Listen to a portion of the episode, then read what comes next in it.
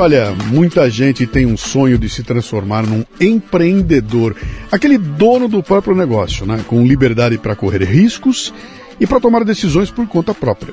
E uma das maneiras para isso acontecer é tornar-se um franqueado de uma marca conhecida, tá, cara? Mas franquias não são baratas, né? Então eu vou te dar uma dica aqui hoje. Olha, conheça a Santa Carga, que é uma micro franquia que oferece totens carregadores de celular com tela grande para exibir anúncios em vídeo e notícias em tempo real. E além disso, os totens também transmitem acesso à internet por Wi-Fi. Reconhecida como a melhor micro franquia do segmento, a Santa Carga tem investimento inicial de R$ 19.900. Isso mesmo, menos de 20 mil reais. Com isso, você fica dono de um totem e o instala em um local de acesso de muita gente, como um shopping, uma oficina, uma padaria, uma loja. Então o que é que você faz? Você vende para os comerciantes da região a veiculação de uma mensagem em vídeo ali no totem. Quem produz o vídeo é a própria Santa Carga, que dá para você todo o suporte. Olha, tem gente ganhando uma grana aí, cara, e já tem 3, 4, 5, 6, 10 totens. Tudo isso sem ter que ter estoque, sem funcionários, sem aluguel. A possibilidade de ganho passa de 8 mil reais por mês. Acesse santacarga.vip para mais informações e mencione lá que você é ouvinte do Café Brasil ou do Leadercast e com isso obtém um bônus de mil reais. Santa Carga. Abra o seu negócio com uma das franquias que mais crescem no Brasil.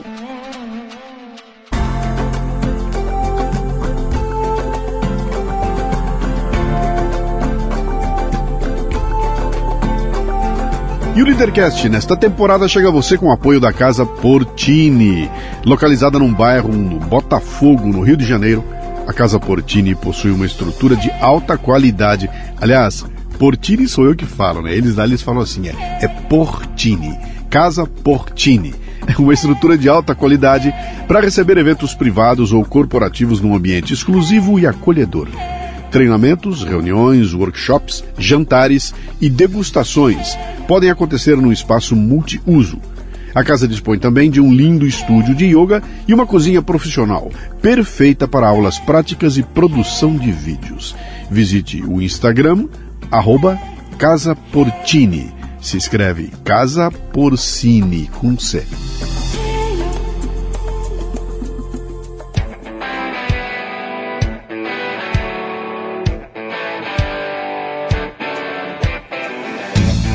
Bom dia, boa tarde, boa noite, bem-vindo, bem-vinda a mais um Leadercast, o um podcast que trata de liderança e empreendedorismo com gente que faz acontecer.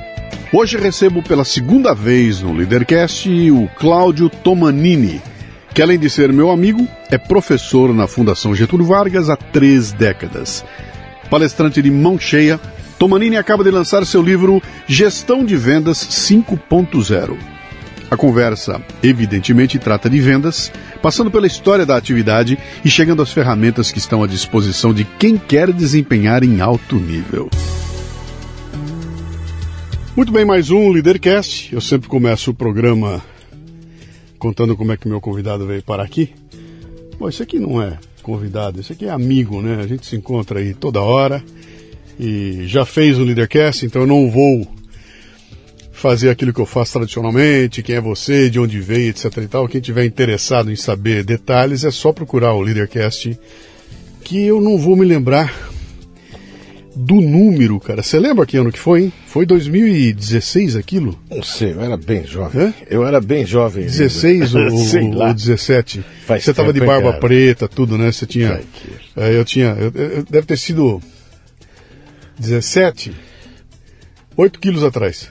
8 quilos atrás. Eu tô quase tão. É, por aí eu também tô. Mas para não perder o embalo aqui, eu faço as três primeiras perguntas e a gente já vai direto pro, tá pro tema que te trouxe aqui, tá? Uh, seu nome, sua idade e o que é que você faz. Mas que, isso é muito discreto, né? Vai, cara. Cláudio Tomanini. Professor Cláudio Tomanini. Professor Cláudio Tomanini. É? 30 anos esse, esse mês, hein? De... de... De mundo acadêmico na FGV. 32 para 33 que eu comecei dando aula. Você participou do Leadercast 43, Meu nós estamos Deus. no 200 e sei lá quanto, em 23 de setembro de 2016. Que inacreditável. Ah, faz tempo, então. Bastante, bastante. Tempo, é. Então vai lá, Cláudio Tomanini. Agora, Sim. agora, com 62 anos, Sim. 62 e meio, né? E o que que eu faço? É, ao longo aí da carreira, hum, hoje eu me apresento como um professor, porque fiz disso também minha carreira, e de um profissional de vendas. Hum, que isso é o que me impulsionou na minha, na minha vida. Um, um professor e um profissional de vendas. É. Vamos ver uma coisa. Eu tô com ele aberto aqui, ó. Tá, tá, tá, tá, tá. É, lá. ah, Pô, já, na época não tinha essa pegada aqui. Olha só que legal. É, perguntas básicas, tá? Tá prepara totalmente, como é seu nome e idade. Antes de responder tudo isso, eu tenho que dizer o seguinte: que Deus nunca dá duas coisas grandes para o mesmo homem, por isso que ele me deu um ego grande. Essa é minha frase, hein? Eita, velho, sei lá, não vou nem achar aqui, mas vamos, vamos conversar lá. Mas eu, interessante, você botou um profissional de vendas na tua, no teu currículo, cara? Sim. Você sabe que é, eu tenho ficado bastante incomodado, aliás, foi uma das coisas que fez eu escrever o livro. Eu jurei que eu não ia escrever de novo, porque escrever um livro dá muito trabalho. É, não temos a cultura de, de leitura no brasileiro, Sim. nem no mundo acadêmico, que me assusta profundamente. É um mundo mediático, o cara lê três linhas, acho que entende do assunto. E a área de, de vendas, diferente de quase todas as profissões, não sofreu grandes alterações e as pessoas insistem em dizer que trabalham com vendas, porque sabem falar. Insistem em dizer que trabalham com vendas, porque vende alguma coisa. Insistem em dizer que vendedor nasce pronto. Ah, insiste em dizer que não precisa estudar, que o resto é besteira. Todas essas coisas aí é besteira pra caramba. Aquela história que vendedor é a segunda profissão mais antiga do mundo, é verdade? Isso é um papo furado. Isso é só para gerar dinâmica gostosa em bate-papo. A primeira são as primas, né? E aí A depois primeira é vieram- prostituição, a Então, segunda é primas, vendas. cara, depois Você estava falando aí, eu estou tentando imaginar como é que a prostituição evoluiu ao longo da história da humanidade, né? O que, que mudou no exercício da prostituição? Parece que ela é muito parecida com o que era lá- até lá, né? E vendas mudou bastante, né? Bom, se qual que é o país que agora tem carteira assinada, vai ter. Ah, deve, deve ser Holanda, aqueles Deve pedaços. ser Isso é coisa aí, daqueles então. pedaços lá. Então, se até lá profissionalizar. Ah, aqui no Brasil como- também, não foi agora? Não acabaram? Não sei se Acho que foi. sim, acho que É? sim. É, acho que Tá, sim. entendendo que de garota da- das primas eu não entendo muita coisa, não. Me atualizar mais. É. Mas voltando para o assunto aqui, sobre vendas, se a gente pensar num- em mercadores, nos fenícios, que faziam, que comerciavam, hum, ou. É, aí você fala, ah, eles vendiam, mas era um- uma outra coisa. Quando eu falo de vendas, é a profissão de vendas.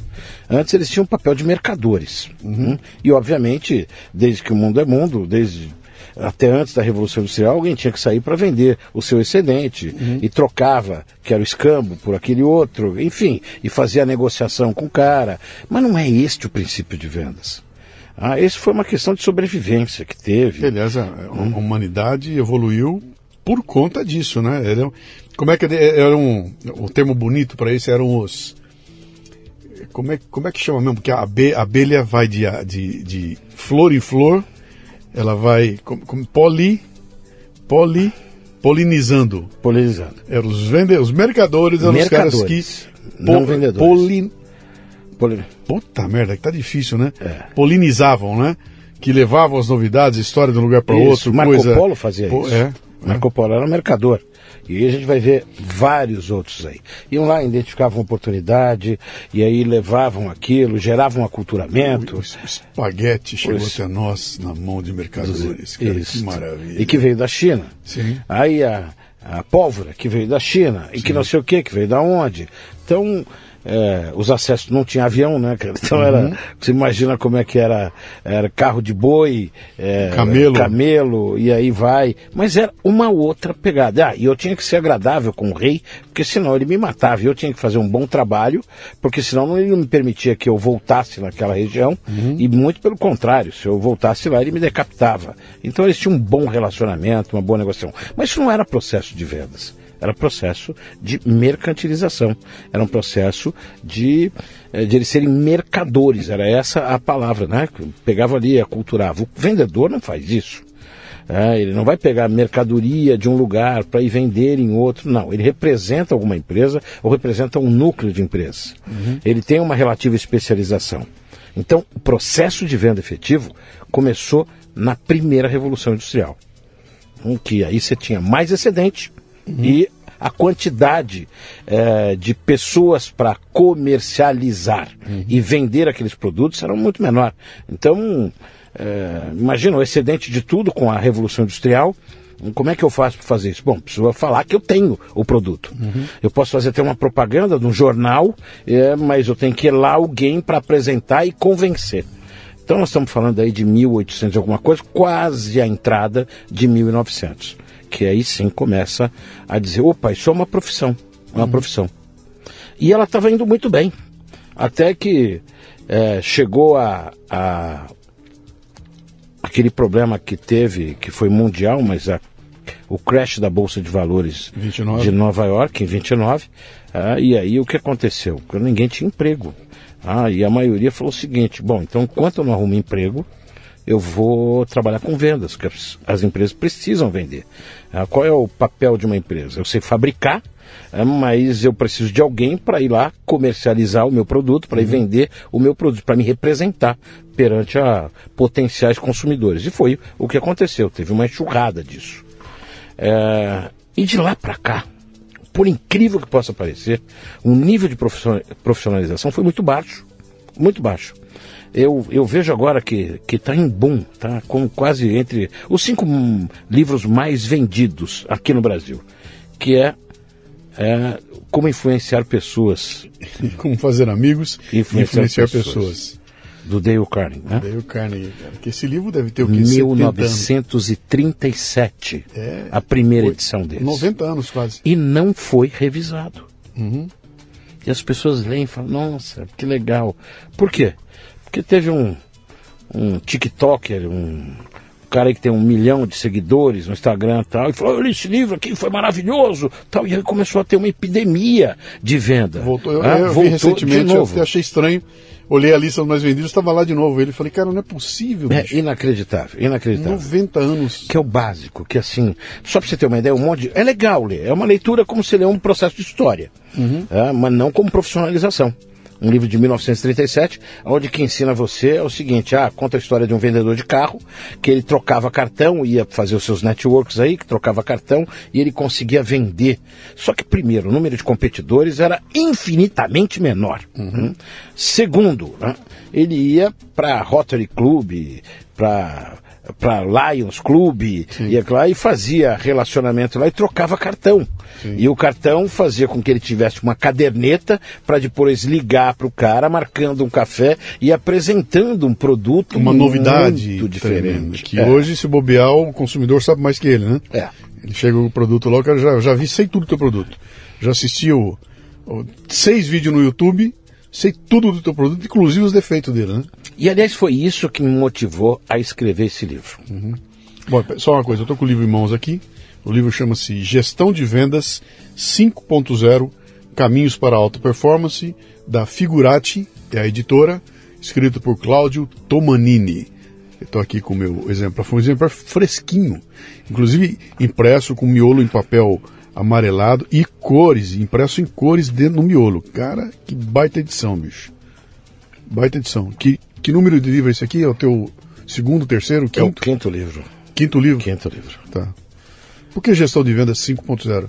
Então, quando você pensar em, em produto para comercializar, a venda 5.0 daria mais ibope, né? E eu queria gestão porque eu queria diretamente falar com aqueles profissionais que querem, aliás, com aqueles vendedores que querem se profissionalizar.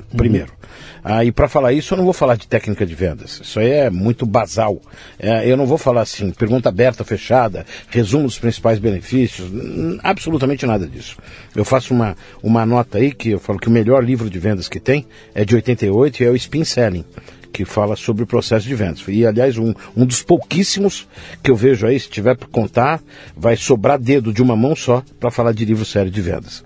É, então, é, eu não quero falar disso, por isso a gestão. E a outra coisa, eu sou professor de gestão de vendas. Estou direto com vários alunos que são executivos de empresa. E isso começou eu avaliando qual que era a demanda que eles tinham. Que, me conta aí do que, quais são os principais problemas. Porque hoje virou moda falar quais são suas dores, né? Qual que é a dificuldade que você tem? E o que culminou a falar, não, eu tenho que escrever, foi um evento que eu fiz para compradores. Olha que interessante isso, hein? Compradores, área de procurement de grandes empresas. E perguntei para eles o seguinte: vocês, 90% dos, dos, vendedores que vêm com vocês são de grandes empresas. E quantos por cento são profissionais? E aí fiz um ranking com 10 pontos do que seria considerado profissional: conhecimento de produto, preparação é, posterior, é, conhecimento da empresa, uma análise de pontos fortes e fracos, é, uma análise de, de utilização do portfólio, uma análise, enfim, eu fui colocando um monte de ferramenta para eles lá. Aí eles falaram o seguinte: não chega a 10%. Isso foi desesperador. Imagina, cara de uma grande empresa, área de procura, compras de uma grande empresa, dizer que atende 90% dos vendedores são de multinacionais e que nem 10% são profissionais. E aí eu perguntei para eles aquilo que todo mundo sabe. Quando que vocês querem comprar? Considerando que o mês é um quartil, quando que vocês querem comprar? Falou, ah, no último quartil, a última semana. Ainda assim. É, e por e que dia? Ah, nos últimos dois dias. 22, 28, 29. É. Eu falei, por quê? Porque os vendedores são despreparados, eles entram de calça baixada. Um cara falou exatamente isso. Tem que fechar a cota. É, e de costa. Tem que fechar a cota do mês de qualquer jeito e o cara faz qualquer coisa. Isso. E uma coisa que não fecha a conta. Uhum. Pelo seguinte, se eu vendo no último dia, dois últimos dias do, do mês, e que isso representa quase, ó, 50 e pouco por cento. Pensa aí na sua empresa, você que está me escutando, quantos por cento das suas vendas acontecem na última semana e preferencialmente nos últimos dois dias. Isso dá 50% pelo menos. 50%.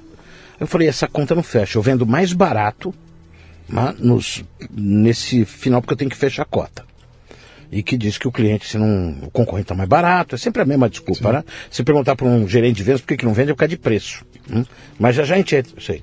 E aí você vai ver que toda, toda a cadeia de entrega é afetada com isso. Sim. Imagina, eu tenho quatro semanas para atender. E 50% vem nos últimos dias da última semana. Minha logística explode, talvez eu tenha que terceirizar. Minha fábrica explode, talvez eu tenha que ter mais um turno a minha distribuição explode, eu tenho que trabalhar muito mais.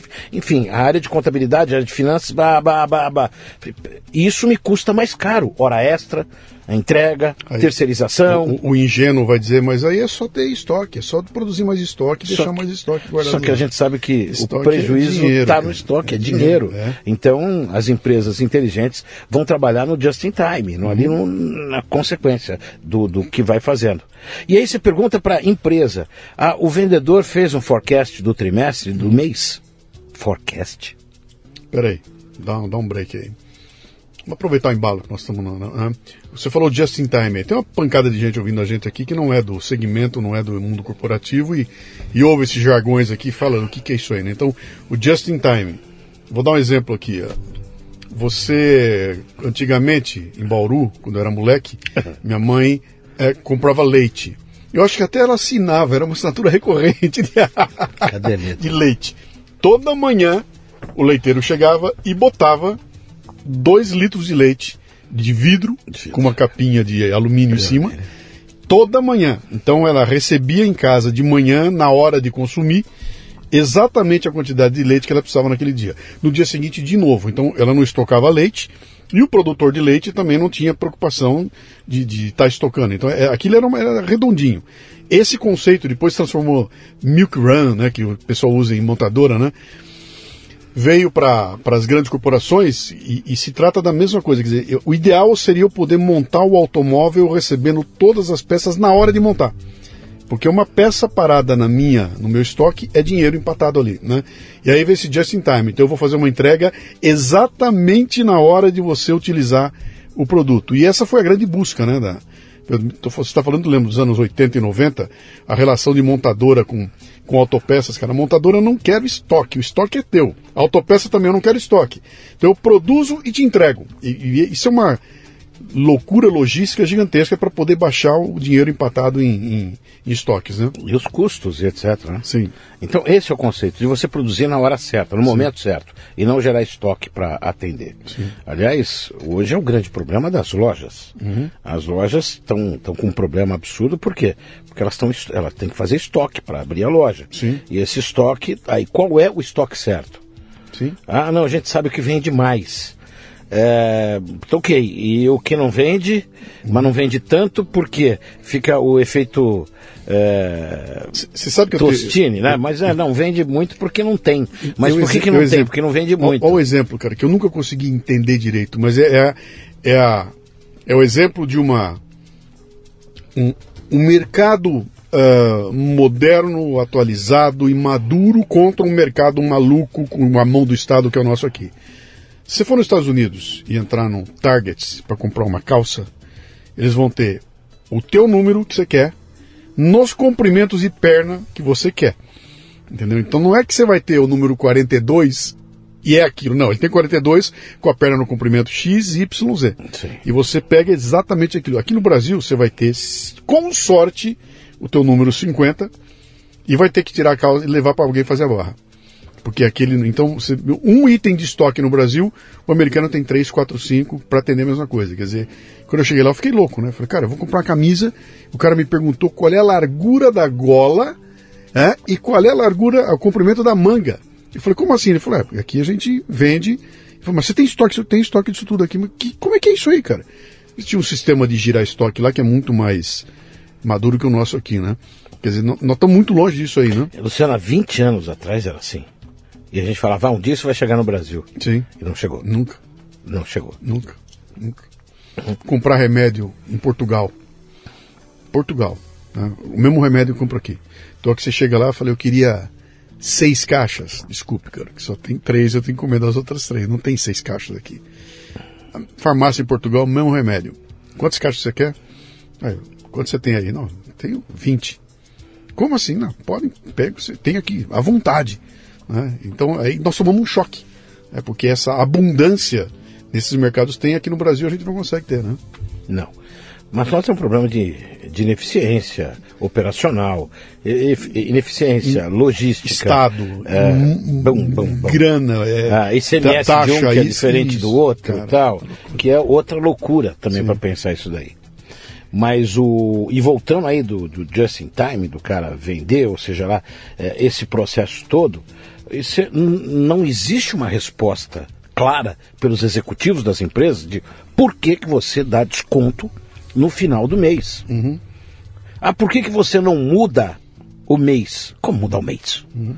É, não é dia 1 até o dia 31, quando 31 ou dia 30? É.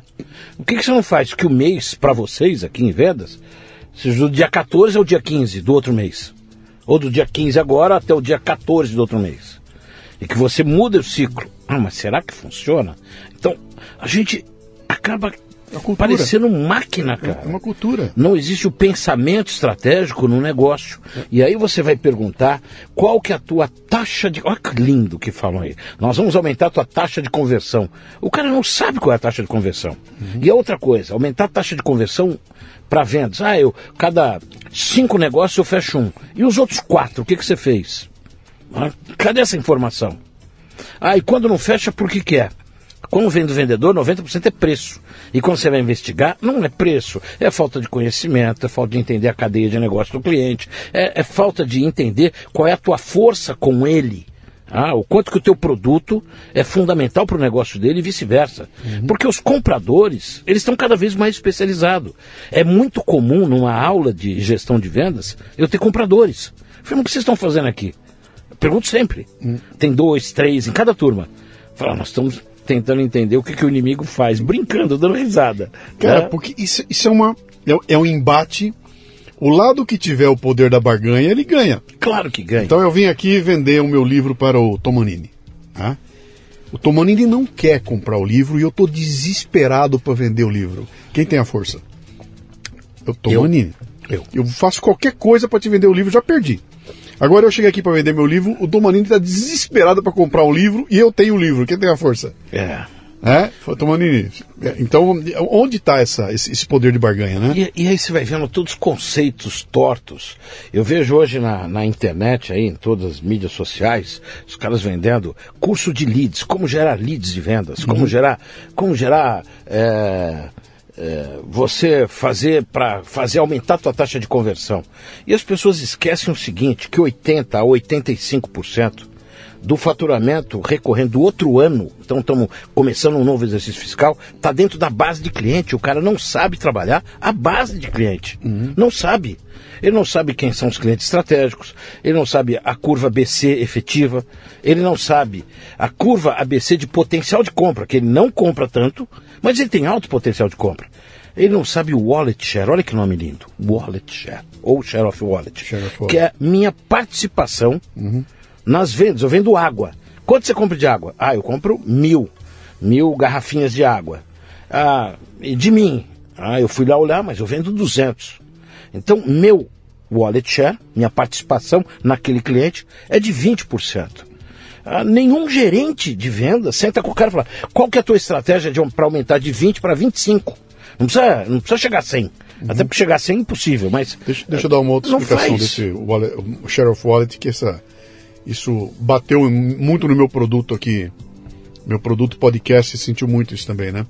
Que é um exemplo que é o seguinte: você tem 100 reais na tua carteira, você, e você vai para gastar em uh, uh, entretenimento. 100 reais. Então eu vou gastar 50 reais em assinatura de TV, streaming, etc e tal. Sobrou 50.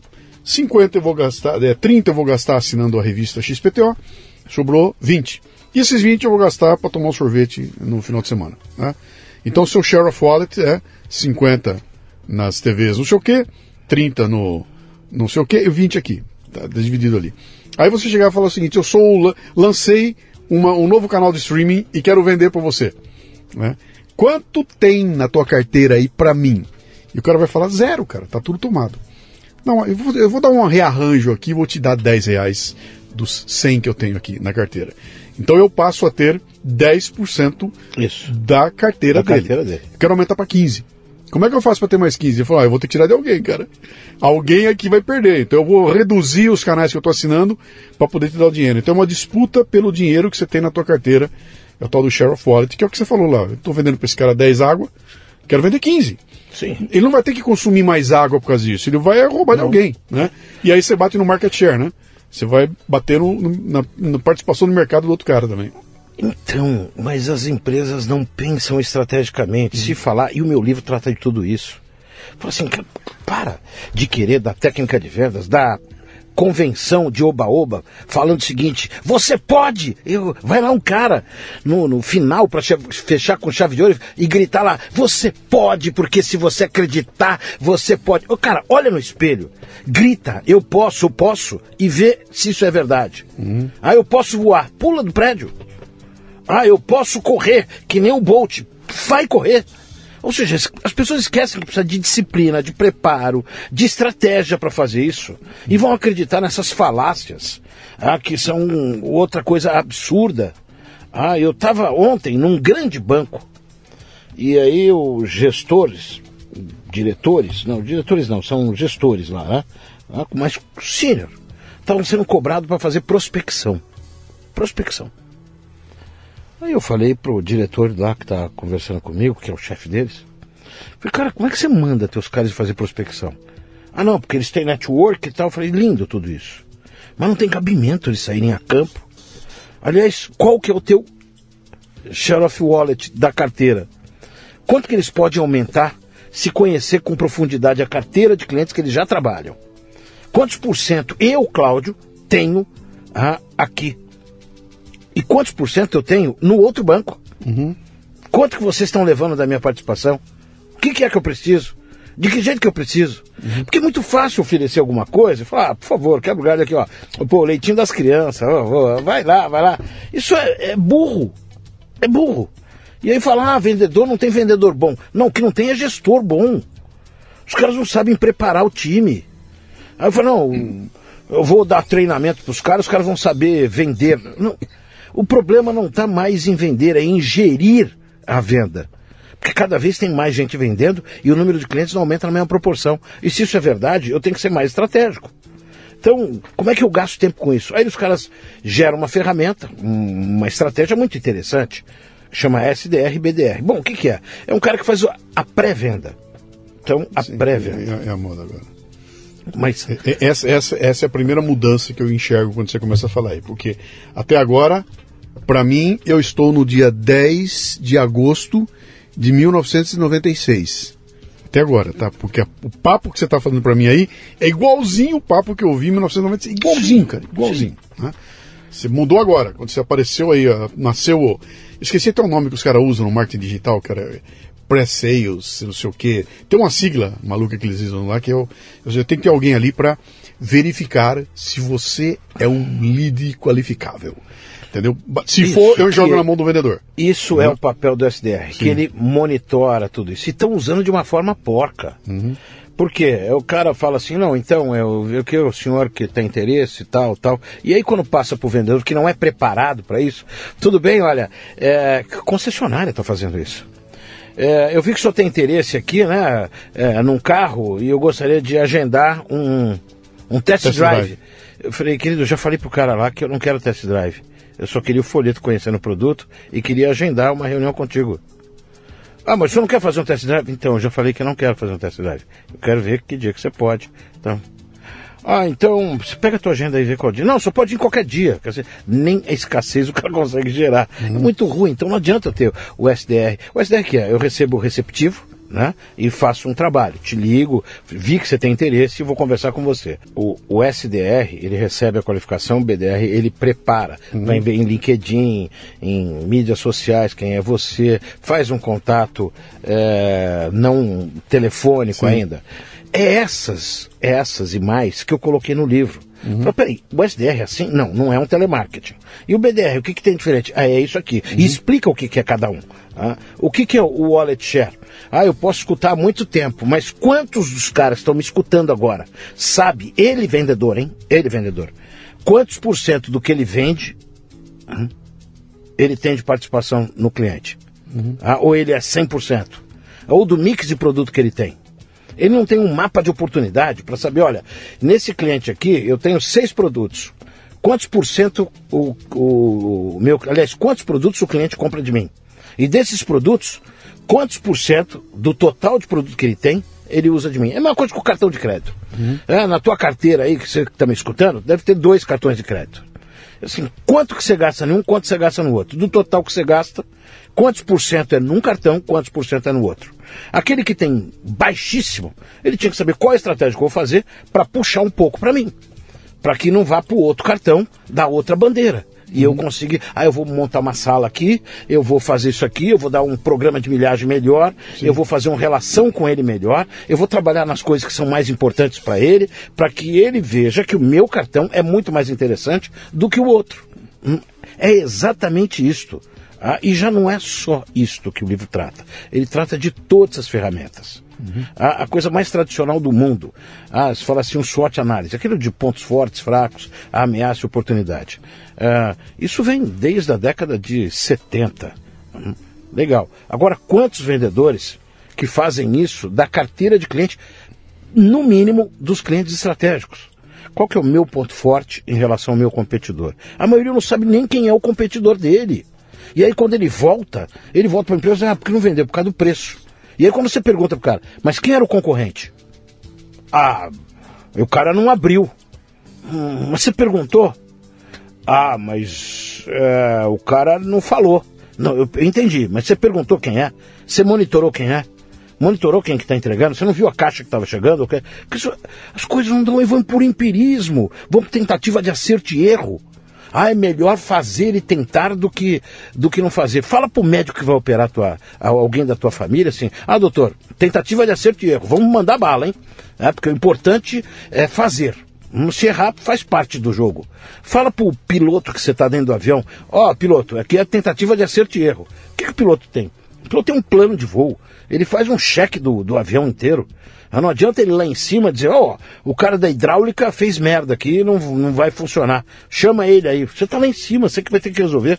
Então, o cara de vendas, ele tem que se posicionar no papel de ser um piloto de uma aeronave que não é dele, onde lá atrás está cheio de cliente, cheio de cliente, e que ele tem que ir de um ponto ao outro, que é o objetivo dele, a meta dele, ah, num prazo determinado. É isso que ele tem que fazer. Ah, e como é que faz isso? Então, aí você tem que fazer uma coisa chamada objetivo SMART, que é específico, enfim, eu não, não quero ficar o mundo acadêmico aqui dentro, mas é, você tem metodologia. Ah, e para que, que eu tenho que fazer é, o tal do, do, do forecast? Uhum. Que, cara, quem sabe o que vai vender, eu posso ter dado uma meta para ele, mas quem sabe o que vai vender é ele.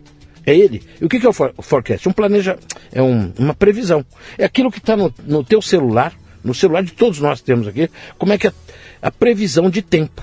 Está escrito lá, 70% que vai chover. Vai chover? Não, 70% que vai chover.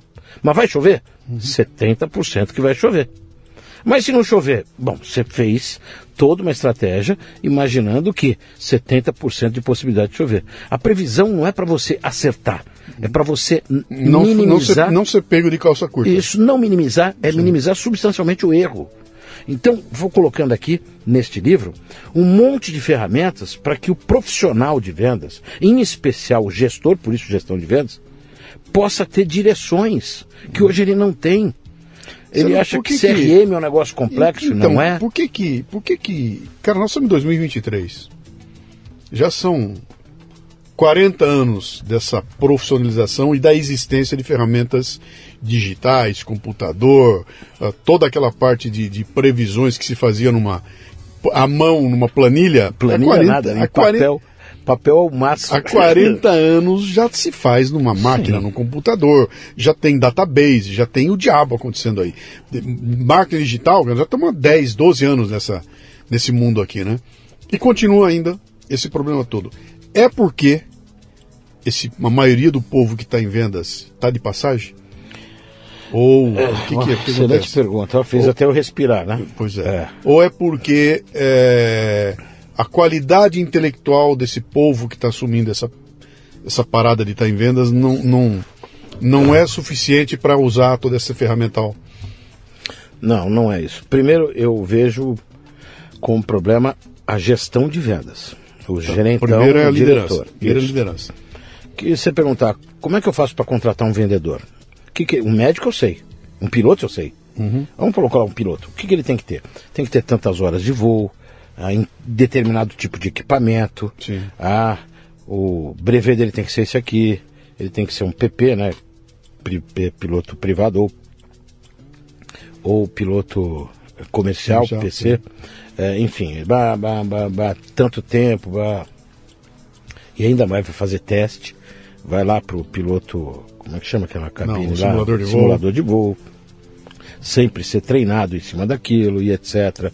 Entende de planejamento, fala outra língua, pá, pá, pá. O médico vê a faculdade que ele fez, tipo de residência, de especialização, aonde que ele fez especialização, com que pessoas ele trabalhou, com que tipos de cirurgia, ou seja lá da especialidade dele que ele deu, quanto tempo ele tem de formato, tudo isso aí. Então, para o caminhoneiro qual é a categoria da carta dele, Sim. qual é a capivara dele. Então vamos pegar aqui a, a vamos pegar aqui o dossiê dele para saber se ele já fez alguma caca, ba, ba, ba, ba. O pedreiro, o que que ele fez aqui, aonde que ele fez, o mestre de obra. Por que que o vendedor, os caras vão falar o seguinte: "Ah, eu vou contratar um vendedor, o que que ele tem que ser? Resiliente? Ele tem que ser movido a desafio?" Ó, põe até as primas, né, que eu tava falando. Também é a mesma coisa, resiliente, movido a desafio. É, que mais que a gente pode falar? Ah, que o vendedor tem que ser. Ah, Bom orador.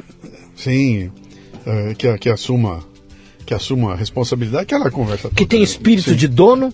Sim. Seja automotivado. O cara, 98% das profissões vai precisar exatamente disto. Uhum. Agora, é, as pessoas acreditam que vendas é um evento. E vendas Mas, não é, coisa, é um processo. Você está isolando claramente uma questão de atitude. Né? Então, Cara, isso que você descreveu é uma atitude que se aplica a qualquer profissão. O que, que o professor precisa? Eu vou repetir essa e vai ser igual. Então, Sim. tem um lance que é a atitude que não vai estar escrita no currículo do cara. Pode estar até, ah, eu sou, mas não, não, não, não, não tem como. Né? Você só vai saber depois que você pregar o cara. E eu até brinco com a turma, eu falo, cara, eu acho que Se você for mandado embora um dia na tua vida, você tem grande, maior, parte, maior chance de ser mandado embora pela tua atitude, não pela tua incompetência técnica, porque um você aprende, né, cara? Sim. Técnica eu desenvolvo, eu aprendo. A atitude está dentro de mim, a moral, etc e tal. É muito mais complicado. E se você pegar hoje em dia, tudo eu fiz isso aí, a relação das as 10 habilidades necessárias para os empregos do futuro. Cara, as 10 primeiras têm a ver com atitude, não são habilidades técnicas, né? Portanto, isso serve para qualquer Qualquer. qualquer área. Então, você isolou isso claramente. Então, não é esse discurso que nós precisamos para conversar sobre vendas hoje em dia. Não porque para arrumar o um emprego, para você se posicionar, você vai precisar disso Essas em atitudes, qualquer sim. uma delas. Tanto que hoje se fala muito de soft skill, soft skill, sim, soft sim, skill, soft Então, o cara de venda, ele já veio com soft skill instalado. Uhum. 99% do que as empresas querem desenvolver de soft skill, o cara já tem. O qual é o problema? É aquilo que os outros têm? E que ele não tem, que é o hard skill, uhum. que é conhecimento técnico, conhecimento tácito do produto, é entender sobre gestão, é entender sobre processo. Uhum. Ah, tem vendedor hoje de grande empresa que fala assim: ah, você quer que eu venda ou faço relatório? Falou, bonitão, peraí, não é faz relatório. Hum? É o médico que quando você entra tem que fazer uma anamnese. Você tem isso? Ah, é dar um diagnóstico, pedir os exames, fazer um diagnóstico, entender qual é a carteira. Você está ouvindo o Leadercast, que faz parte do ecossistema Café Brasil, que você conhece acessando mundocafebrasil.com. São conteúdos originais distribuídos sob forma de podcasts, vídeos, palestras, e-books e com direito a grupos de discussão no Telegram. Torne-se um assinante do Café Brasil Premium. Através do site ou pelos aplicativos para iOS e Android, você pratica uma espécie de MLA, Master Life Administration, recebendo conteúdo pertinente, de aplicação prática e imediata, que agrega valor ao seu tempo de vida. Repetindo, mundocafebrasil.com. Outro dia entrevistei aqui um médico e ele falou uma coisa deliciosa. Acho que foi o Marcelo Aschenberg. Ele falou sobre tem que sentir o cheiro do hálito do paciente. Como é que é? É isso aí. Eu tinha um, eu tinha um mestre antigo que ele falava que a pegada é eu, eu quero sentir o cheiro do teu hálito. E a partir dali ele fazia toda toda. Olha, olha o nível de envolvimento, né? Pelo hálito do, do, do paciente, eu vou entender o que está acontecendo, né? Não é de longe, não é por. Não é, não é, por, não é pelo Zoom. Não, não, não. É. Então eu mudo isso. E olha, a grande diferença aconteceu exatamente. A grande diferença aconteceu exatamente uhum. na pandemia onde começou a separar um pouco do joio do trigo. Só para você ter uma ideia, laboratório farmacêutico. Uhum. Eu tenho falado com muitos caras de laboratório laboratório farmacêutico nunca teve tanto lucro como agora, e o Sim. número de vendas. Só que nunca teve tanta demissão como agora. Olha, se eu atender aqui, vai ser um, como é que é? Um SD. BDR, SDR. Não, aí é telemarketing. É, aqui é telemarketing mesmo. É. Já baixei. Mas você entendeu isso? Sim. Como é que pode um negócio desse?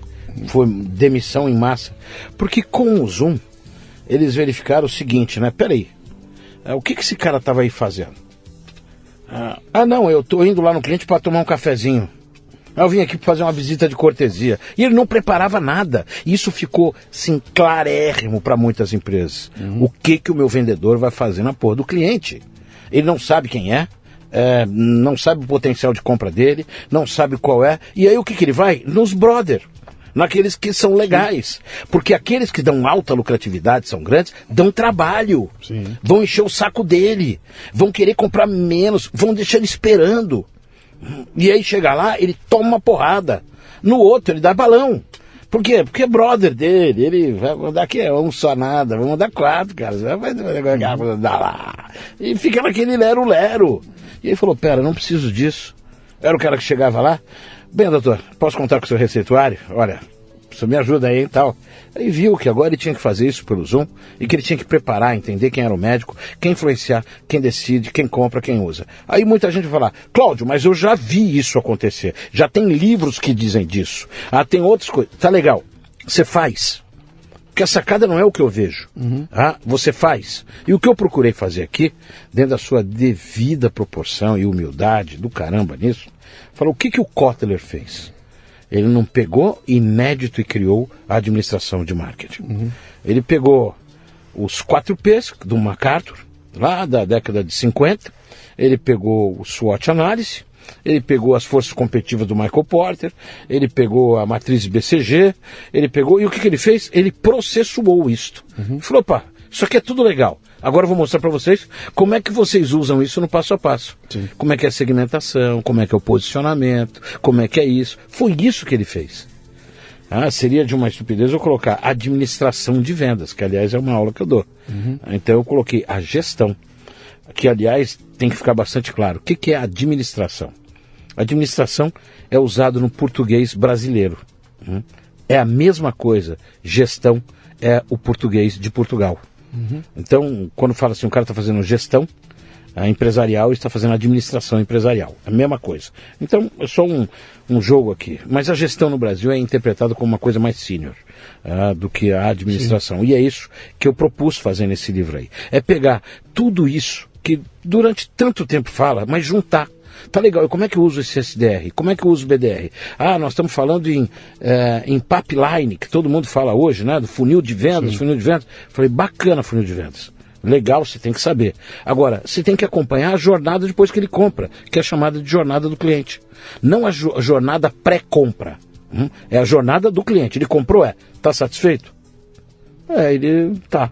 Por quê? Porque eu quero fazer cross-selling, quero vender de novo para ele vender mais produtos para ele. Eu quero fazer upselling. Eu quero fazer ele comprar mais daquele produto. Então eu tenho que monitorar. E para isso eu tenho métricas para fazer isso. Eu tenho que ter o NPS. O que, que é o NPS? O Net Promote Score. Nada mais é do que qual é o nível de satisfação dele comigo. Porque se for baixo, eu vou ter muita dificuldade de vender. Uhum. Se for alto, uma boa uh, possibilidade de vender. E se ele for um cliente estratégico com baixa satisfação, eu tenho que ir lá para resolver. Peraí, mas sou de vendas. Meu querido, se você não resolver a bagaça, sabe o que ele vai fazer? Você não vai vender de novo para ele. E aí você está fora. Você fala, pera, mas o cara de uma loja pode fazer isso? Claro que pode. Obviamente, ele vai usar menos ferramentas, uhum. mas ele pode usar Sim, isso. o processo, o processo é, é, hum. é, o mesmo. Você sofistica ele um pouco menos, né? Quando que você lançou esse livro aqui? Hum, foi dezembro de 2022. 22. Então nós estamos há sete meses do lançamento, lançamento dele. Você, é. evidentemente, você escreveu esse livro ao longo de 2022, foi isso? Foi. Antes da explosão do, do Chat GPT. É, bem antes. Não tem IA aqui ainda. Não, é, foi Seu muito livro é engraçado. É IA. Foi muito engraçado. IA, daí, né? inteligência né? artificial. Artificial. Eu coloquei sobre o multiverso. Ah, na época que você fez estava pegando fogo a história é, do multiverso. multiverso e, inclusive coloquei é, uma indicação do multiverso do do longo, né, do a cauda longa do Chris Anderson. Do Chris Anderson. Sim. E ainda falei o seguinte, mas isso ainda é o começo, porque daqui a pouco, mas deixa isso para um outro assunto, vem a inteligência artificial. Tá. Então você eu já dei uma, pisca, uma, uma pescada sobre essa possibilidade da inteligência artificial. Uhum. E é muito legal. E, é, e aí eu falo nesse livro também de JBP, que é o Joint Business Plan. É o cliente grande, não tem cabimento eu, eu ir lá vender, eu vou vender água. É, e todo mês. Oi, tudo bem, você precisa de água esse mês também de novo? Você precisa de água esse mês de novo? E esse mês mais? Só quer mais água? Não é mais fácil eu montar um, um plano de negócio com ele? Ao longo de um ano. É a geladeira que... inteligente que é. manda o pedido do leite sem eu ter que abrir a geladeira para ver que está faltando leite, né? E aí deram o nome de Joint Business Plan. Joint Business Plan. Não é lindo, que é o meu plano junto com você, o fornecedor Isso. e você. É. Eu, é, era o meu sonho no meu tempo lá das autopeças. Nós tínhamos um sonho de tentar conectar os clientes para que eu gerenciasse o estoque dele, né? Que é o seguinte, olha, ficou baixo o volume X da peça tal você não precisa mandar o pedido para mim. Meu sistema já detectou e já te mandou o pedido automático. Então, não vai precisar de envolvimento de ninguém. Eu tenho um número X, caiu, o sistema já abastece na hora. É, mas aqui eu digo uma coisa, que o relacionamento interpessoal... Sim, mas, mas deixa é eu chegar gera lá. O superlativo. Então, mas deixa eu chegar lá. Com esse negocinho funcionando, não tem mais loucura de venda no final do mês. Por quê? Você está abastecendo, entrou just in time, entrou tudo, né? Baixou tal coisa, a gente está abastecendo ali e acaba aquilo lá. Mas uma coisa que você estava falando aí, eu estava ouvindo você, e você, pô, a tecnologia funciona assim, papapá, porque tem o cara que é brother, não sei o quê, papapá. Bom, tem um lado soft skill, né? Que não é que é um ou outro, né? Você nunca vai poder abandeirar a brodagem, cara. Não. Para trocar pelo, pelo AI. Não, onde não tem brodagem, né? Vai haver um momento tal em que mesmo que eu seja business to business, na hora de eu fechar contigo, cara, tem um brilhinho no olho ali, né? Tem, pô, você, o Tomanino é muito mais legal do que o Zé, cara. Tá, os dois estão no mesmo nível ali, tá? Tá muito parecido, preço parecido, mas o Tomanino é meu chapa. O Tomanino é tão legal, ele chega aqui, cara, ele me entope de, pô, ele é engraçado, é um cara que eu recebo com prazer. Pronto. Você fez a você fez a diferença, né? Que a, a tua forma nesse momento se tornou o divisor de águas. Porque o conteúdo tá ali, pau a pau. Duas puta empresa com produto muito parecido, conteúdo por conteúdo bateu. E com processos. Bateu. Com conhecimento do cliente. Comprando okay. de dois puta cliente, de Sim. dois bateu. O que, que vai fazer a diferença? Aí é o soft skill, é a broderagem, é você que entrou no sistema e falou, oh, meu, pô, o Tomanini é muito mais interessante do que o outro, eu vou comprar dele. Agora me explica uma coisa então. Só que o que a gente está vendo é o seguinte: as empresas de startup, boas, campeãs, é, e várias outras grandes multinacionais adotam grande parte do que eu escrevi no livro. Sim. E elas têm grande êxito. Hoje, um grande problema que a gente vê aí é a área de agrobusiness. É, os caras falam o seguinte, nas né, grandes companhias, eu tenho um cara muito bom tecnicamente, normalmente engenheiro agrônomo ou veterinário, enfim, depende da, do segmento. Só que eu não tenho gestor bom para falar, faz essa ferramenta, vê a capacidade que ele tem disso, uhum. é, vê o quanto que nós estamos fazendo ele aumentar a produtividade por hectare. Vê isso daqui. Não, eles vão, e aí, vem aqui pro churrasquinho tal, vá, vá. Só que vem um outro que vai comer o churrasco com ele. Só que vem, olha, com isso daqui você vai aumentar tanto em hectare. Sim, o cara te olha trouxe... aqui, porque ele trouxe um monte de, de, de tecno é, ele trouxe um monte de informações cruciais para o meu negócio. Aplicação direta pro pro que você precisa e não conversa, né? Não. Não conversa. Então a conversa é importante. Sim. A informação é importante. É, se você vai só para uma ou só para outra, você vai quebrar a cara. Mas ainda assim é mais fácil. Eu trabalho com vendas há mais de Sim. 40 anos. É, eu nunca fui o cara de ser o grande brother do meu cliente. Uhum. É, e tenho, que aliás eu passei na casa do meu filho hoje e peguei um monte de placas que eu tenho de campeão de vendas. Uhum. 300%, 400%. Eu trabalhei na ADP, na ADP Cisco, na época que tecnologia não era uma coisa comum. Muito pelo contrário. Mas ah. você sabe por quê, cara? Foi porque durante 30 anos a gente começou a dizer para o mercado que o que interessava era o blá blá blá, era a conversa era a broderagem. Lembra? Soft skills, sim, papá. Sim. E as empresas chegaram no momento e falaram, bicho, chega, cara, eu quero o resultado. Isso. Eu quero no final do mês passar a linha e tem que dar resultado. Adorei o blá blá blá, adorei a conversa, é muito legal, mas, cara, o que trouxe novo para mim? Né? Então, de repente, e a gente sentiu isso no mercado de palestras. A porrada que aconteceu no mercado de palestras, cara. De repente, os caras, pô, legal, mas duas horas um neguinho mandando todo mundo levantar, cantar, etc e tal. Ainda não, tem. Ainda Virar tem. a luz, acender a luz do celular assim hum. e falar, sabe com quem que eu tô? E olha isso aqui, ó. Aqui com esse time de campeões. Ei, todo mundo. Ei, mano, que palhaçada, puta que pariu. Caraca, não é possível. Isso aí, é, isso, aí, é isso, aí, isso aí te dá a prova social, né? Hum. E, e, o efeito mas, manada. Então, mas o que eu quero dizer é que as empresas sérias sacaram que só isso não resolve mais. Então, hum. houve um pico desse tipo de coisa, chegou um monte de conversa mole, um monte de motivador, um monte de... De cara que, que, nunca trabalhou em que, vendas. Que é aquela coisa que você falou logo no começo aqui, né? De vendas. Levanta, todo mundo, é. vamos agitar, você pode, você pode. Hoje eu gravei um cafezinho, é, onde eu conto uma historinha ali, eu falo dessa coisa do pensamento positivo, né? Que eu coloco aquilo como um must, como você tem que ter. Só que eu falo o seguinte, cara, isso não vai resolver porra nenhuma. Com pensamento positivo você não resolve porra nenhuma. O que, que você faz? Você se coloca num mood, né, de, pô, eu vou sair de casa para ganhar o jogo. Eu não, vou, eu não vou sair para perder. E aí eu conto uma história da a Paula e a Hortência, eu conversando com as duas, né? E elas me contando. Lembra quando elas ganharam o Pan-Americano lá em Cuba, né? Sim. E elas contavam o seguinte: falaram, a gente entrava na quadra e perdia no uniforme. Eu falei, como é que era? É, a gente, os dois times entrando, a gente olhava as americanas, né? pô, tênis maravilhoso, cara, roupa, uniforme maravilhoso, e a gente com o que nós tínhamos, que era tudo meia boca, né? Então a gente perdia o jogo na entrada em quadra no uniforme. E naquele dia a gente chegou na final. E aí nós chegamos, estávamos nos trocando lá no, no, no vestiário, né? A gente virou uma para outra e falou: vem cá, a gente chegou aqui agora, agora, cara, vamos ganhar. O que vão fazer aqui? Vamos ganhar. e elas vão e ganham o jogo. Isso é pensamento positivo, né? Não ganhou por causa do pensamento positivo, mas, cara, muda tudo. preparo, você, você entrou em campo com sangue nos olhos. Esse, é isso, é isso que nós estamos falando, né?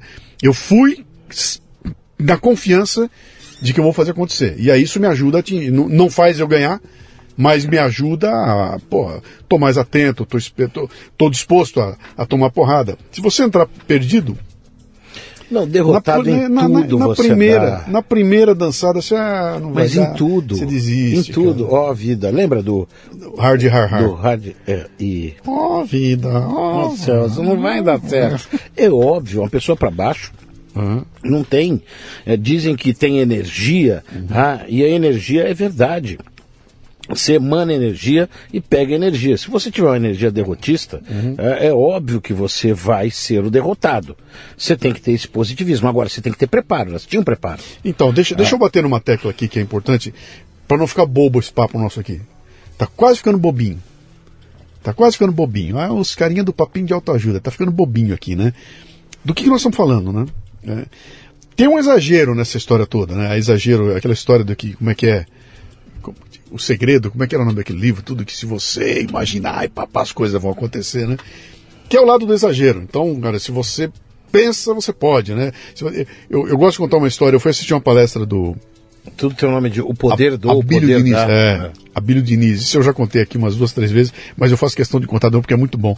Eu estou sentado assistindo Abílio Diniz, lá na plateia, né? E o Abílio contando a história de quando ele era moleque, ele era gordinho ia, e, e sofria bullying, porque ó, o esporte da molecada era bater no filho do padeiro, era ele, né? E que, pô, ele começou a vida assim, pobre, pá, pá, pá, pá, e ele chegou até aqui onde ele está. E ele olha para a plateia e fala: se eu já cheguei até aqui, você também pode chegar. Se eu cheguei até aqui, você também pode chegar. Aí ouvindo aquele falar, falei, bom, peraí. A possibilidade de eu chegar onde o Abílio chegou existe. É palpável. É clara. A probabilidade é nenhuma. é possível? É. É provável? Não. Entendeu? Não. E- só que tem gente que esquece o provável e vai pro possível. E aí vamos junto, vamos lá. Se você pensar, você pode. Se você, você vai conseguir. Se você acordar todo dia de manhã e insistir, você vai conseguir. Não, cara. Você tá brigando, você tá vendendo pro cara possibilidade. É possível eu ir para Marte? É. É provável? Bicho, muito pouco provável. né? É possível eu, eu, eu ganhar um título mundial de algum esporte físico? Olha, dependendo do que pintar aí, acho que até é possível, é, é provável de jeito nenhum. Não há nenhuma probabilidade para isso, né? E essa confusão de possível e provável, o pessoal não presta atenção. Não. Então, por incapacidade intelectual, de ouvir o que você está falando, falar, bicho, pera um pouquinho. Vamos por Isso é simples. pé no chão. Porque todo mundo quer o caminho fácil. Sim. O caminho fácil. Aliás, caminho fácil chama atalho. Se atalho fosse bom, não existiria caminho. Então todo mundo quer o atalho. Como é que eu faço o atalho? É aquele negócio. é, aprenda saques em sete dias. E aí o cara chega lá no céu, em São Pedro, fala, vamos ver se é válido, né? Para saber se o cara é válido para entrar no céu. Ele falou, peraí, o que, que você fazia? Ah, eu era saxofonista, premiado. É, Mas peraí, eu estou vendo aqui que os últimos 10 anos você era professor de É. E você colocava que em sete dias aprendia sax, é. E se demorou 30 anos para saber tocar muito bem sax. Como é que você consegue isso? Não, é que sete dias. Eu falei, então você não vai ficar aqui. Não vai ficar aqui porque você mente. Você mente. Ah, e é isso que as pessoas fazem. Eu tive sucesso, você pode. Não é isto, não é ensinar caminho, é dar ferramentas para o cara fazer. Uhum. Eu dou um exemplo muito claro aqui. Eu odeio academia, mas Sim. tem que fazer academia. Hum? Ficando velho e tal. E aí eu optei por fazer crossfit, que devia ser chamado de casa do demônio, aquele negócio, né? uhum. né? Aliás, a tradução de crossfit é isso. Porque é um negócio. O cara começou a gritar, vamos, porque cheio de aluno, né? Vamos, vamos. para, para, para. Não precisa gritar, cara. Não, é pra te, pra te dar é, gás. Eu falei, não preciso, cara. Não, é pra te motivar. Eu falei, isso aqui nunca vai me motivar. Motivar, eu já cheguei aqui. Eu já acordei para vir. Então eu já estava motivado para vir. Então não precisa fazer mais nada. Hum? E o cara, não, eu falei, não, eu vou no meu limite, não no teu. E vou fazer tudo direitinho. Uhum. Vou seguir a regra. Eu entendo isso daqui. Mas entende que a garotada daqui tem tem 30, 30 anos. Eu tenho mais do que o dobro. É. Ah, você vai fazer um burp aqui no aniversário? 31, são 31 burp. Eu vou fazer agora, são 63. É. Ah, o cara com 31 fica com a língua para fora, eu com 63 vou ter um infarto aqui. Então nós vamos ter que dividir esse treco aqui. É. Mas tem uma coisa que acontece na, numa academia que é muito interessante. Quando você faz exercício, o que acontece com o teu corpo? Ele dói. Sim. Dói. Porque o músculo rompe. E olha como ele é inteligente. Manda uma mensagem, o cérebro manda uma mensagem diz o seguinte: olha, eu vou te ajudar a reconstruir. Só que eu vou te fazer mais forte para não doer na intensidade que você estava. Uhum. Aí o que você faz? Quer mais peso e ele dói de novo. E ele fica mais inteligente, ele fica mais forte. Mais forte. É isso que nós temos que fazer dentro das nossas competências. Quer dizer, para você ter músculo, você precisa fazer força. Para você ter competência, para ter uma gestão mais eficiente, para você ter mais sucesso na tua carreira, você precisa ter força intelectual. No mundo, no mundo onde está todo mundo com pressa, onde os caras querem aprender em post do Facebook, onde os caras não suportam assistir um vídeo com mais de cinco minutos ensinando você qualquer coisa, onde a turma uh, cata um livro como esse teu na mão aqui, esse livro aqui tem 200 e e 270 páginas. Ai, cara, que livrão grandão. Não, mas tem letra grande, cara, tá ilustrado e tudo mais. No mundo que tá indo na contramão. É, não faz o que você fez lá atrás, que você era obrigado a pegar um papel ao maço e copiar o capítulo inteiro de um livro para levar para o professor, que não estava nem aí com o que você copiou. Ele queria saber se você conseguia conectar a ideia A com a ideia B e ser obrigado a fazer isso, né? E nós estamos indo para um mundo agora onde eu peço para o chat GPT, ele faz isso para mim, cara. Ou seja, o músculo que está aqui dentro da mente, esse esquece do crossfit, cara. Mas olha aí uma coisa. A, a inteligência artificial não substitui não. a inteligência humana. Não. Porque ela é criativa, ela é dinâmica. Hum. Ah, olha aqui, ó. Todo mundo fala, a ah, teoria é. Sabe o que é teoria? Teoria nada mais é do que a prática do passado estruturada. E que foi o que eu fiz no livro. Uhum. Eu primeiro passei por isto. Depois usei isso. E a coisa é tão séria que eu tenho três filhos, você sabe disso? Uhum. Minha filha é formada na área de saúde, o, o Eduardo, que é, que é campeão sul-americano de taekwondo, segundo no mundial de taekwondo, sabe com que os dois trabalham hoje? Com vendas. Uhum. A minha filha é gestora de vendas lá em Boston, na EF. O Eduardo é account manager senior, olha que nome, é vendedor, né? na Coach Rocks. E muito bem, um garoto de 24 anos, muito bem. Porque ele entendeu a importância que tem de seguir processo. A Cláudia Sim. também. A importância de fazer. Mais a habilidade ah, de negociação, de conversa e etc. Eu sempre falei para eles, vocês não vão aprender isso indo para o festival de Oba-Oba, porque quem ganha com isso, dando sete passos disso, os cinco daquilo, o sucesso, não sei o quê, é o cara que está fazendo aquilo, Sim. e não você. Você vai ter que entender essa dinâmica, como nós aprendemos a, a inglês. Uhum. Ah, como é que é? O step by step. Como nós aprendemos a andar. Primeiro gatinhávamos, depois apoiando e depois andando, depois correndo. Nós temos um amigo em comum, cujo nome nós não vamos dizer aqui agora, porque a gente vai entrar numa seara meio. E a gente fez uma reunião um, um dia, e a gente conversando a respeito, e ele estava contando da experiência de comprar leads no marketing digital. Ele falou assim, quando eu comecei o um negócio aqui, cara, eu comprava 11 leads com um centavo. Eu gastava um centavo para comprar 11 leads. Isso. Hoje eu gasto 11 reais para comprar um lead. Então, de um centavo para 11 leads, para um lead por 11 reais, né? E a conclusão no final do caminho, quem ganha com essa história toda é o Facebook, cara. É a, é a, é a plataforma Sim, o Google. O Google fica com o dinheiro, o Facebook fica com o dinheiro, assim como o cara que escreve os seis passos de, ganhar. Esse cara ganha. Né? São as plataformas que detêm, o cara que detém o, o, o conhecimento, que vem te vender uma estrutura, ele que está ganhando. Né? E no fim das contas, cara, você vai olhar aquilo e fala, cara, lançaram aqui uma técnica nova, um aparelho novo, um equipamento novo, do cara, eu boto para funcionar. E se bobear quem está ganhando, Tenho dúvida. Eu, eu tenho dificuldade de entender como é que o cara contrata, a, a empresa contrata alguém para dar um treinamento de vendas que não fez carreira em vendas. Não foi vendedor, talvez, né?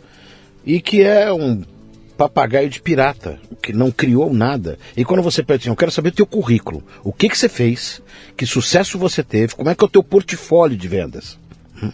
Eu tenho um portfólio para mostrar, você tem um portfólio para mostrar, mas, o cara não tem, não tem.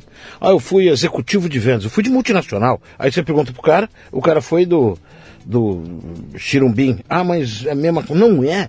Não é. E nós começamos a misturar alho com bugalho. mas o cara fala bem, cara. O cara é bom de fala. Isso. Ele tem uma, ele tem uma capacidade de trazer histórias interessantes, de ele é engraçado. E quando você vai fazer o pessoal que está tá trabalhando, eu vejo isso em aula, pensar, trabalhar, ai, vai dar muito trabalho. É, é, trabalhar dá trabalho, eu falo para eles. Ah, ter carreira dá trabalho. Ter sucesso dá trabalho. Manter o sucesso dá trabalho. Ai, mas não tem um caminho mais fácil? Eu não descobri. Qual é o teu objetivo com esse livro aí? mostrar exatamente esses processos, a dinâmica desse processo e a possibilidade que você vai ter a aumentar substancialmente o teu tua possibilidade de sucesso usando ferramentas eficientes. Teu livro não promete ter um método infalível para Claro me transformar num grande vendedor. Claro que não, Não até é porque isso. ele tem que adequar isso ao negócio dele. Teu, teu livro descreve as ferramentas que existem hoje no mundo atual, por isso o 5.0, ferramentas do momento. Isso. né? Provavelmente você deve estar trabalhando na versão 6.0, que vai entrar o. A inteligência artificial vai entrar no final dele aqui, Com né? certeza. Ela vem para frente, né? E, e alguém vai se dar muito bem com o que está aqui, se ler, adotar, adaptar a sua realidade e praticar. Não é isso? Outro vai ler, vai falar, "Ah, não vai fazer nada com isso aqui. Quer dizer, se não, se não houver uma predisposição da pessoa para utilizar bem a processo, ferramenta que não. está aqui, não vai acontecer nada. Não, ele fala, ah, eu li aqui, ele fala de CRM, mas ele não dá detalhe. Não, isso não é um livro de CRM. Ah, ele fala aqui de, de pipeline, ah, mas ele não dá detalhe do pipeline. Não, eu dou inclusive referências para ele buscar Sim. ah, mais afinco. Senão Mas teria- isso, dá livro trabalho, isso teria- dá trabalho, Tomani. É, vai dar trabalho. Vai Dá dar trabalho Quem quer também. trabalho não compra, Então. não lê esse negócio, cara. É isso aí. Aí, olha como é que é o mundo. Aí veio Deus para a terra e fez um representante, Moisés, que veio com 10, 10, 10. O livro dele tinha 10 Dez. princípios. 10. E as pessoas não conseguem seguir. Não conseguem seguir. 10. E ele disse, "Gente, se vocês seguirem esses 10 aqui, o mundo vai ser bem melhor. Os caras não conseguem seguir 10. Mas se não tivesse esses 10, o mundo seria um caos, seria pior ainda. Pior ainda. Sim. É, você vê como é que é assim, ó. Não roubarás, mas a cadeia está cheia. Não matarás, a cadeia está cheia. Não cobiçai a mulher do próximo. Olha como é que é curioso. A cadeia cheia que o cara rouba e mata, se cobiçar a mulher de algum dos outros presos, você, você é morto. Porque isso é um desrespeito. Olha que paradoxo. Eu posso não usar os 10. Hum, Até o mais perdido de todos. Mas alguns são edificados como extremamente importante. E a proposta do livro, obviamente, nasceu do Moisés e nem foi Deus que mandou escrever o livro. É, mas é entender o seguinte, e nem é uma Bíblia. É, é você ter alguns princípios que são fundamentais para você fazer uma boa gestão. Por isso, se você quiser ser um, um vendedor de sucesso e e alavancar a carreira sendo um executivo de vendas, um gerente de vendas, é esse livro. Uhum. Se você quiser saber como é que faz para ter sucesso em, em, cinco, cinco passos, não é esse livro. Esse livro é. A dinâmica é outra. Você vai ter. Você está dizendo o seguinte: é, é, a mesma coisa que eu quero ser um grande jogador de futebol. E você está dizendo para ele, leia esse livro aqui que ele vai te ensinar como é que trabalha um técnico. Como é que pode trabalhar um técnico. Que ferramentas existem para um técnico de futebol? Ele não vai te ensinar a dominar a bola, não vai te ensinar a chutar falta, ele vai te montar o que, que existe para funcionar nessa estrutura como um todo. Você vai entender o jogo como um todo. E ao entender o jogo, você vai poder tirar vantagem do cara que não entendeu como é que é. A Hortência falava, né? Ela falava o seguinte, que eu quando terminei a minha carreira, eu com 40 anos, eu fazia a mesma quantidade de pontos que eu fazia com 18. Só que eu terminava o jogo muito menos cansada do que quando eu tinha 18. Com 18 eu corria o campo, a quadra inteira, cara. Ela falou, com 40, eu sabia onde a bola ia estar, cara. Começava a jogada, eu já matava, já, já sabia onde o negócio ia rodar, tudo ficava muito mais fácil, né? O, o Michael Jordan, né? Cara, quando a explosão física dele começou a reduzir, ele começou a inventar aqueles passes malucos e com aquilo tudo ele, ele criou uma outra habilidade, mas ele entendeu o jogo, né? E acho que o que você está propondo aqui é isso, cara. Entenda o jogo com essas ferramentas que tem aqui, e aí fica muito mais fácil você entrar em campo para desempenhar bem. Agora você vai ter que correr, se manter em forma física, muscular, vai aprender a dominar a bola, né? Vai ter Sim, que acordar de é manhã. Você falou certo, é pro técnico. Uhum. Ah, e se você quiser é, ser um excelente técnico amanhã, entenda isso daqui. Uhum. Agora lembre uma coisa, ah, mas tem um jogador que ganha tanto. T Tudo bem, pode até ter. Mas lembra, como é que chama o técnico do, do Palmeiras? Sei lá quem é, não, nem olha é um futebol, português. mas o português, é, não português. me lembro o nome dele lá. Eu, eu vi aí que o, o contrato dele agora Sim. foi renovado com 1 milhão e 200 uhum. por mês. Sim. Uhum. E que do outro técnico lá do Botafogo, tem 800 pau. E que o outro técnico, 900, 1 milhão. Ah, legal, cara. Uhum. E ó, ele não foi o melhor jogador de futebol. E aliás, nenhum desses técnicos foram os melhores jogadores de futebol. Uhum. De futebol. Ah, mas eles sabem jogar futebol. E, e vou mais aí, ah, o, mas, e sabe gerir. Se você não quer ser o gestor de vendas, você lendo um livro disso aqui, você funciona, você se entende como é que funciona a cabeça do gestor de vendas. Não, mais do que isso, ele eu, vai vender muito mais. Eu, eu já sei o que ele quer, cara.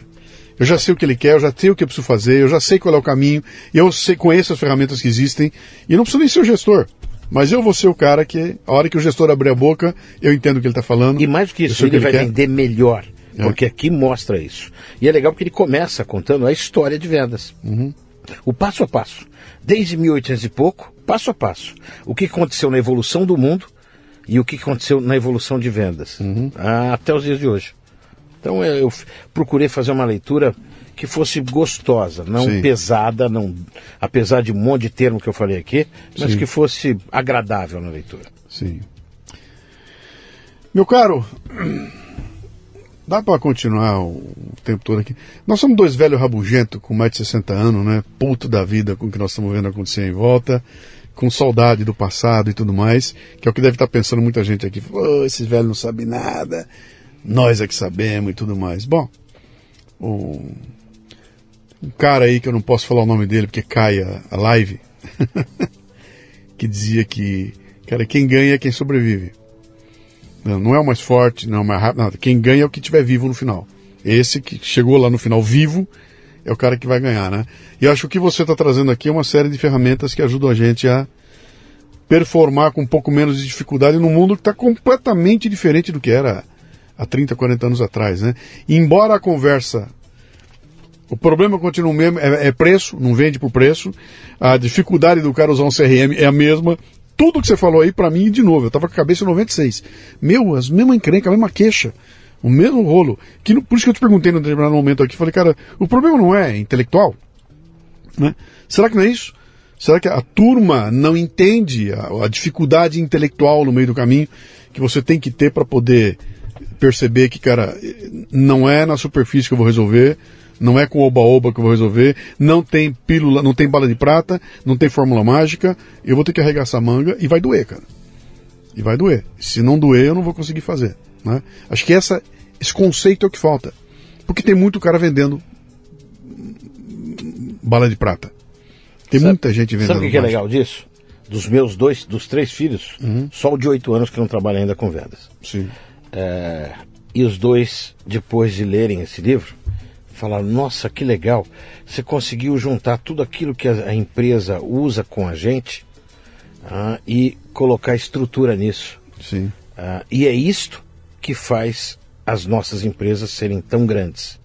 Porque elas acreditam que o processo ajuda a alavancar a competência de quem tem. Uhum. E esta é a ideia. Então, se isso funciona e meus filhos usam, ah, isso funciona porque grandes profissionais usam, com certeza absoluta você que está me escutando, na hora que lê esse livro, vai ver que ele vai se diferenciar numa coisa clarérrima.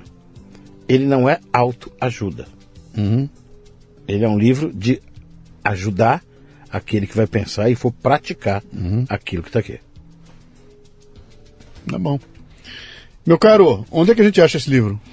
Ah, por incrível que pareça, Nas todos os livrarias, livrarias. quais, claro, ah. claro. Tá na, tá, tá, na Amazon. Tá na tá, Amazon, tá na claro, Amazon, com certeza. Né? Com o livro chama-se Gestão de Vendas 5.0, do Cláudio Tomanini, e acho que tem muita coisa, tem muita, tem muita informação interessante. Olha, para você que está ouvindo aqui, letras grandes, tá? Uh, muitas ilustrações. E não são então, grandes, não, são para os caras da nossa idade. É danado que não tem enxerga mais, né, galera? Mas tá lá, o que é pipeline? Pipeline em inglês significa cano, óleo adulto. Você está explicando todos os conceitos e, e legal, cara. Não ficou é, raso, né? Ele não é, ele é, ele é, ele é profundo o suficiente para agradar quem conhece o tema e é não profundo tanto a ponto de quem não consegue nadar direito ainda tenha medo, né? Dá para você é, curtir aqui de montão. Tá usando nas, nas aulas, cara? Certamente. É. Aliás, ele, a ideia do livro nasceu de tantas aulas que eu dou dessa matéria. Sim. Ó, legal. Vamos lá, quem quiser encontrar o Cláudio Tomanini, claudiotomanini.com.br, é assim? Isso. Arroba Cláudio Tomanini nas redes sociais? Arroba Cláudio Tomanini. Cláudio mesmo. Tomanini, tudo junto. Isso. No tá. LinkedIn, Cláudio Tomanini. Tá. No Instagram, arroba Tomanini. Tá. No Facebook, Cláudio Tomanini. E, você e no que... site, Tomanini. Tomanini. E você que quiser levar essa conversa toda para dentro da empresa, o Tomanini tem a, tem a palestra, tem o treinamento e tem tudo na mão aqui para transformar esse livro aqui em em, uma, um momento criativo, excepcional, único e sensorial. Porque o Tomanini no palco é grandão, cara. Fora do palco ele é pequenininho, mas no palco ele é grandão. Aliás, só para encerrar, uma coisa muito engraçada. É. Uma cliente me contratou no Rio de Janeiro é, e nós falamos por Zoom tal, tal. E ela era alta, é alta, né? E aí tinha um monte de fotos minhas que fizeram banner, etc. E quando eu cheguei, foi muito engraçado ver a carinha dela, que ela fez assim, seu Cláudio? E cheio de fotos minha, óbvio Sim. que era. É. Eu falei, eu já sei. Você achou que eu era alto, né? É, porque você tem um vozeirão, é. né? No, no vídeo. É, ficou nisso. Quando acabou o evento, ela falou, olha, desculpe. Quando você chegou, eu fiquei assim, nossa, mas ele é pequeno, né? Depois da palestra, eu vi que você é muito grande. Uhum. E eu fiquei muito feliz com isso. Uhum. Vamos marcar para uma outra turma que eu tenho mais uma palestra. Maravilha. E aí foi muito legal. Então é muito divertido isso. Cláudio Tomanini com vocês, meu amigo. Grande abraço. Obrigado por ter voltado aqui ao nosso Leadercast. Aí. Obrigado você da oportunidade de Imagina. estar esse bate-papo. Tamo junto aí. Um abraço. Muito bem, termina aqui mais um Leadercast. A transcrição deste programa você encontra no leadercast.com.br. Você ouviu o Leadercast com Luciano Pires mais uma isca intelectual do Café Brasil. Acompanhe os programas pelo portal cafebrasil.com.br.